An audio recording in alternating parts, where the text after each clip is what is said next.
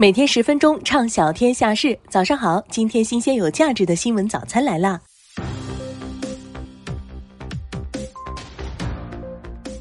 今日，一份成都成华区两区级领导的不雅聊天记录截图在网络流传，被指内容露骨。网传截图显示，两人的不雅聊天记录遭截图时间为凌晨两点左右。十二月十七号，成都市纪律检查委员会发布通报，成都市纪委监委已关注到相关信息，正核查了解中。此前有网友爆料，卷入风波的分别是成华区委一名领导以及成华区政府一名官员。十二月十八号，正观新闻记者检索政府信息公开网，未找到疑似当事男副区长的简历。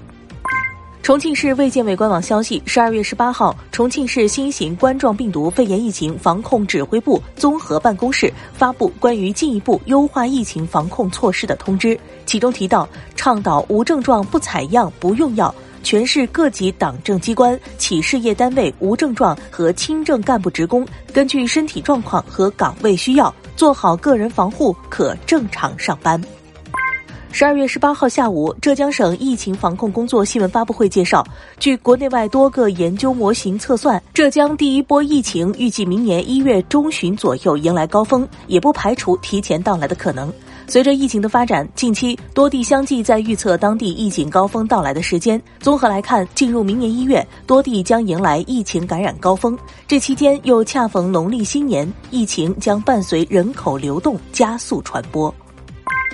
近日，布洛芬对乙酰氨基酚等退烧药一药难求、抢购缺货等词条屡上热搜。如此成熟的药品为什么会面临缺货？多家原料药生产厂商在澎湃新闻记者的采访中，将原因归咎于消费者扎堆囤货。零售渠道的采购们则认为，短时间内爆发的需求以及上游产能不足是重要原因。制药厂们虽加足马力生产，但也面临短时需求一旦过去，或可能砸手里的风险。于是有制药厂定出铁律，因为疫情加班生产的产品原则上不准退货。此外，地域分配不均，秋冬季本就是退烧感冒药销售旺季，药品被集中采购，也在不同程度上影响着消费者在购药方面的感知。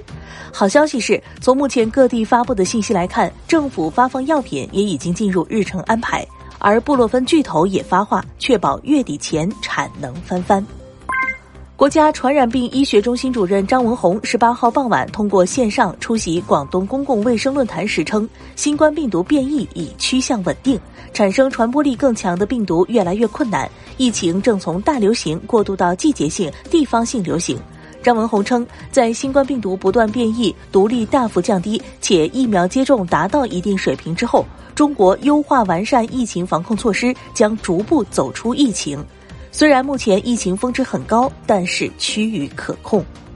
连日来，第一财经记者在湖北当地区市县乡镇村等基层地区调查发现，当地发热人员数量激增。在医院发热门诊、卫生所以及村医务室问诊的人员数量增多，与过去新冠患者集中在定点医院救治不同，目前浦东医院也要接诊阳性人员。随着发热人员的增加，这让基层医疗机构压力倍增，毕竟他们是第一次直面这么多新冠阳性人员。一位乡镇卫生院人员表示：“我们的医护人员在处置阳性人员方面并无经验。”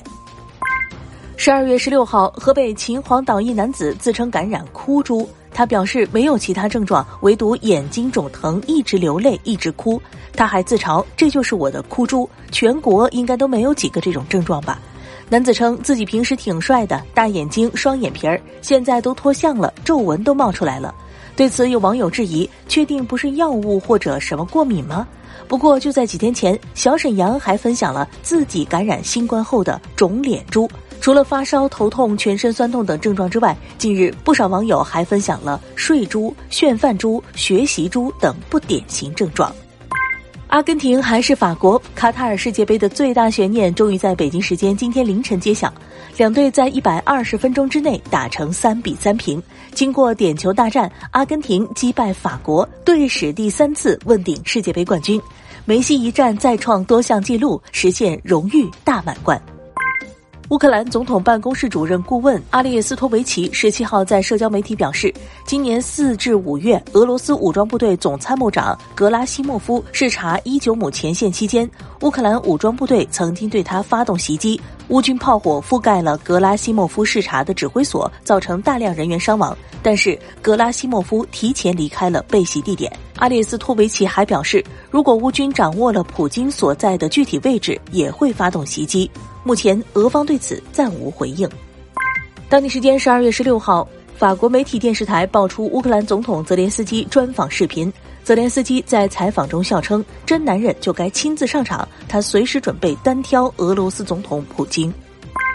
据日本媒体报道，一机构在十七、十八两天进行的日本全国舆论调查结果显示，岸田内阁支持率为百分之二十五，创下新低。不支持率达到百分之六十九，创下新高。据新加坡联合早报网站十二月十七号报道，英国足球警务处负责人表示，前往卡塔尔世界杯观赛的英国球迷的表现无可挑剔，他们当中没有人在这项全球足球盛事中被捕，这是前所未见的。一般认为，作为伊斯兰国家的卡塔尔严格管控酒精饮料，卖酒的场所比往届世界杯大幅减少，这是避免英国球迷闹事的原因之一。据美联社报道，十二月十七号，一场澳大利亚超级联赛爆发骚乱，球迷冲进球场殴打球员和裁判，比赛被迫叫停。澳大利亚足协严厉发声，称将对骚乱进行调查。在卡塔尔决赛前，大批阿根廷球迷飞越半个地球前往卡塔尔为自己的球队助威，但很多球迷都没有买到世界杯决赛的门票。有球迷表示，票面价格五千八百五十美元的最贵门票，实际的交易价格已经超过一万四千美元，约合人民币九万七千六百二十四元。